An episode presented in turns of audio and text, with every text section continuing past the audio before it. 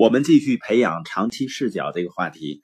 最近有一本关于大脑功能的书，书里说啊，今天人的大脑要实现正常运转，有两大障碍。第一大障碍呢是注意力分散，我们会被太多的东西，尤其是电子设备分散注意力。第二大障碍呢是多任务处理，就是你试图同时完成多件事情。实际上，我们根本不可能同时处理多件事情的。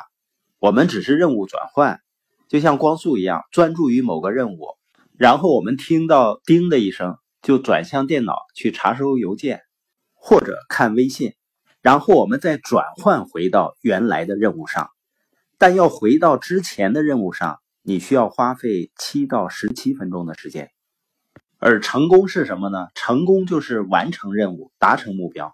成功并不是说你去做任务，而是将任务完成。所以，一个建立了长期的清晰的目标的人，才会有长期视角。而那些随意浪费自己时间，把时间扔在浏览各类网站上，浏览各种打折商品的人，他们做的事情呢，正在毁灭自己的未来，在摧毁自己未来所有的希望和梦想。就是因为这些人没有长期视角。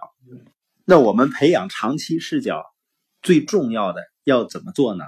就是选择自己生命中最重要的目标，家庭的、健康的、事业的，然后问自己：我最大的、最重要的事业的目标是什么？也就是直接跟你的收入、跟你在企业里受尊敬的程度相关的一个目标。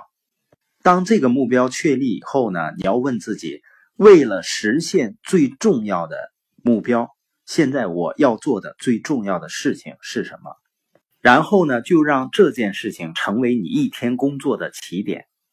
约束自己，从那里开始。在此之前呢，不要看微信，不要做任何其他事情。约束自己，不间断的工作，专注于那个任务，直到完成。当然了，如果你的微信是你要完成那个最重要的事情的一个工具，那是需要去用的。但是呢，你打开微信的目的是为了去完成你要做的那件事情，而不是其他的目的。